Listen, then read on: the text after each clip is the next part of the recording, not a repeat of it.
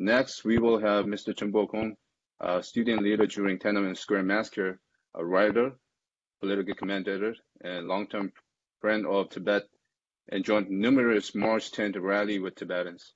Mr. Chen, Chen Bokong, please.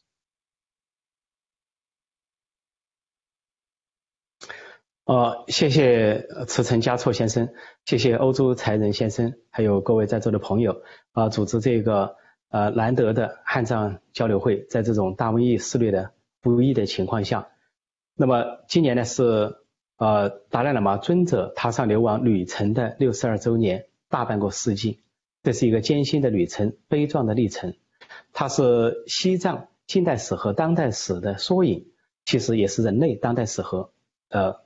近代史的一个缩影，这个缩影就是发生在世界无极西藏高原喜马拉雅山的故事，怎样的震撼了世界，影响了世界。我们看到，在六十二年，中共在利益上是收获者，但是达赖喇嘛尊者和流亡政者是流呃流亡藏人是道义上的赢家。我们看到，共产主义曾经像洪水一样的泛滥肆虐世界，但是共产主义在崩溃，这个洪水在干涸，苏联的解体，东欧的解放。还有各种共产党政权的瓦解，以及中共政权的四面楚歌、八面受敌，这都是一个象征。那么，但是达赖喇嘛尊者他所弘扬的藏传佛教，他所弘扬的爱呃仁慈与爱却红传世界。我在二零零九年访问达兰萨拉的时候，呃，虽然只有短短的一个多星期，但是我当时感受到似乎半个世纪或者一个世纪的这些故事都在我的思绪中凝聚起来。当时我深刻的感受到一点，就是达赖喇嘛尊者踏上流亡旅程的时候，年仅二十四岁。但是我看到达赖萨拉漫山遍野的是什么？最多的就是宗教寺庙、学校。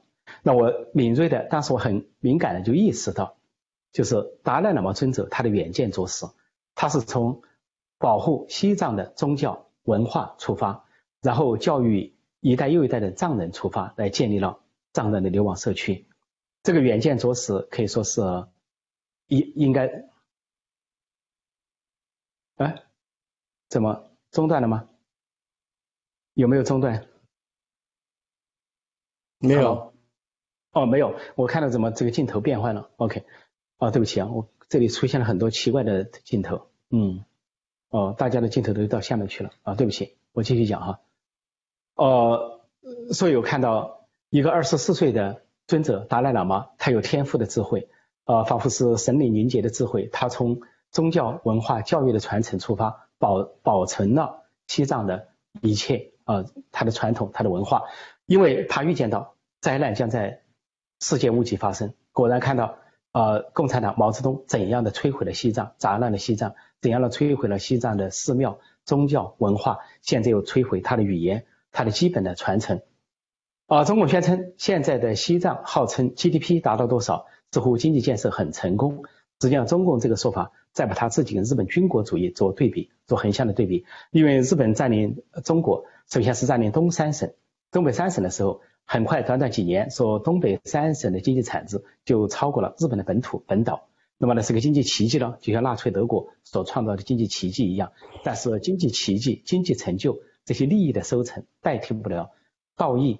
啊，文化和宗教那方面，所以我就说，中共在利益上在成功啊，但是达赖喇嘛在道义上收获，他成为诺贝尔和平奖得主，而成为藏传佛教成为弘扬全世界的一个宗教。当我去到达赖萨拉的时候，我看到漫山遍野都是各国的人举着小旗子啊，在漫山遍野攀登，那像只有达赖萨拉的达赖萨拉的高峰在攀登，我就当时感慨啊，这里成了一个藏传佛教的。阵地从拉萨移到了达兰萨拉，随着达赖喇嘛尊者而转移。所以，我们今天看到的就是，呃，中国有个古话叫做“成者为王，败者寇”。问题这个成和败是怎么讲？是在金钱上、利益上来讲，还是说在呃文化、道义、意识形态上来讲？所以，不管从哪个角度来讲，在历史的长河中，达赖喇嘛尊者和流亡藏人一定是赢家，而中共共产主义一定是输家。所以在这个时候呢，呃，我们在纪念达赖喇嘛流亡尊者，呃，呃，达赖喇嘛尊者他是流亡旅程六十二周年的时候，我们既看到了悲壮的历程，我们也看到了光辉的历史，我们看到了人类的这些文化、这些道义啊，这些仁慈和爱，如是怎样的留下来？主张暴力的中共啊，虽然是嚣张一时，整个六十二年中共在中国，但是整个六十二年达赖喇嘛在呃弘福以行善，在行善，一个是中共，一个是行善，都是六十二年。但是我们将来有一天，历史的长河，历史的未来，不管哪一部历史，是西藏的历史，中国的历史，还是人类的历史，都会记下这一页。谁是赢家？谁有高度？